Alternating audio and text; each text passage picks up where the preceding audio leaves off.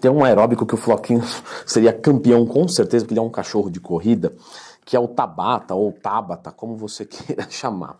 É Tabata, tá o certo. Então já clica no gostei, se inscreve no canal, pois a ração deste indivíduo depende das suas intervenções dedísticas aí. E vamos falar sobre esse aeróbico que eu uso com alguns alunos meus da consultoria. Por que, que chama Tabata? Porque foi feito por um amiguinho japonês que chamava Izumi Tabata. Talvez, se fosse uma brasileira, Tabata. Ok, não sei. Eu tenho um aluno meu que é japonês, ou sensei, ou nisei, não sei. Você escreve aí que eu, quando é descendente, gaijin, sei lá.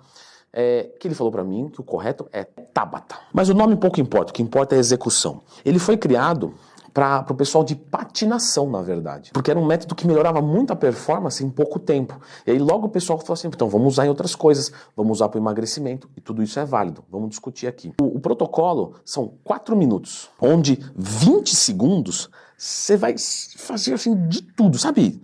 Correndo do ladrão. Então, nesses 20 segundos, é o máximo que der, e aí descansa por 10 segundos. E para dar os 4 minutos, você vai repetir isso quantas vezes? Leandrão, me ajuda na matemática. Ajudo, porque eu já fiz antes de gravar o vídeo.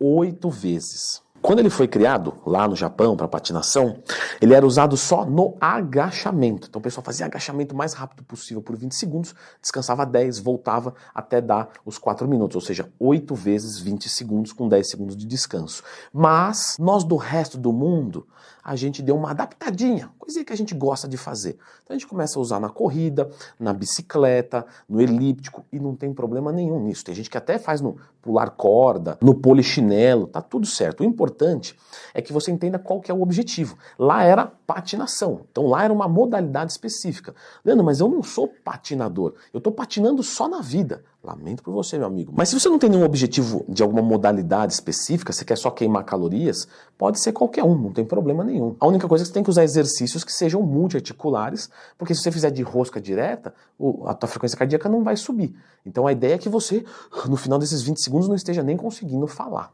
Leandro, dizem que depois desse exercício, né, além de ele queimar muita gordura, eu continuo queimando gordura. Existe uma, um fenômeno chamado EPOC superutilização de oxigênio pós-exercício físico, que o nosso corpo fica quentinho depois da atividade física, você já deve ter percebido isso. E lá, né, se está quente, é uma, é uma termogênese, termocalor, gênico geração, geração de calor a partir de calorias. Então, se você continua sentindo o corpo quente, lembrando que o corpo é que está gerando o calor e não está né, tá vindo de fora, porque, por exemplo, onde é que a gente consome mais calorias? No inverno ou no verão? Se você entendeu o que eu falei, você vai falar no inverno porque o corpo quer se manter quente. Então, para ter a termogênese, a geração de calor, eu gasto calorias, diferentemente do calor. Ah, Leandro, mas por que no calor eu sinto menos fome? Porque você está gastando menos energia para se manter vivo. No frio, você está gastando mais energia. Então, a fome aumenta porque a tua taxa metabólica basal aumenta. Só que tem gente que leva isso muito ao pé da letra. Então, terminei a atividade física, vou ficar meia hora de jejum Galera, não vai fazer diferença. Esse EPOC ele vai acontecer de qualquer jeito. Ah, mas se eu ficar em jejum ele queima a gordura. Ok, mas depois você vai comer o carboidrato e vai recompensar isso. Se você já tiver com o carboidrato, ele queima o carboidrato e queima uma parte de gordura. No final, matematicamente falando, porque dieta, no final das contas, é uma intervenção né, 90% matemática, vai dar no mesmo. Inclusive falei muito disso no meu curso de dieta. Temos que tomar cuidado, que pensa só o seguinte, foi feito para patinação, profissionais. Então não é para uma pessoa que está muito descondicionado. Para essa pessoa, às vezes começa a fazer um exercício aeróbico normal, alimentado. Ah, posso fazer em jejum, Leandro? Eu já discuti aqui, depende do que você procura, tá? Aeróbico alimentado contra o em jejum. Nós temos vantagens aqui, vantagens aqui, desvantagens aqui, desvantagens aqui.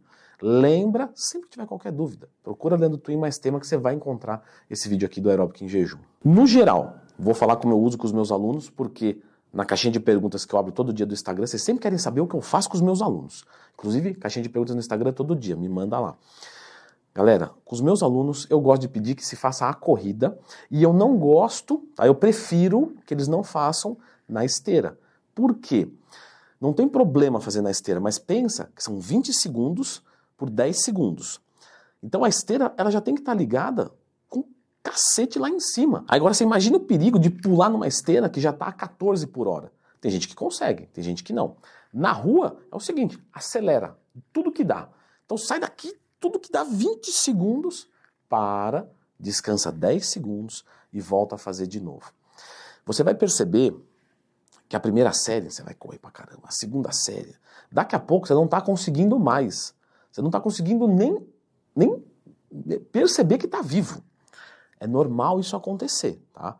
Se você sentir que está assim, não conseguir correr, começa a correr num ritmo menor, um trotezinho, até mesmo uma caminhada acelerada, descansa 10 segundos, volta na caminhada acelerada, não tem problema, porque é muito exigente. Só que você vai perceber que a tua progressão com o aeróbico vai ser muito melhor. Quem faz todo dia, em um mês, melhora tanto o seu condicionamento aeróbico que é, é, bizarro, assim. Eu uso muito com os meus alunos que vão fazer teste de aptidão física, TAF. Realmente é muito, muito bom. E aí sempre rola uma pergunta, posso fazer isso pós-treino? Pode, tá? Mas, por exemplo, vai ser difícil você fazer depois de um treinamento de pernas. Então, quando você treinar membro inferior, deixa esse dia off ou faz num horário separado. Posso fazer duas vezes por dia? Pode, dependendo do objetivo, até três vezes por dia, em horários separados. A ideia é fazer esses quatro minutos e parar ali, porque realmente é muito exaustivo. Posso fazer antes do treino de musculação? Pode também. Só que aqui nós temos algumas considerações. Eu vou fazer o seguinte: eu vou deixar vocês com esse vídeo aqui. Aeróbico, antes ou depois do treino? Qual é melhor? A maior parte das pessoas acha que é depois do treino, mas não é bem assim. A gente sempre pode problematizar um pouco. Dá uma conferida nesse vídeo.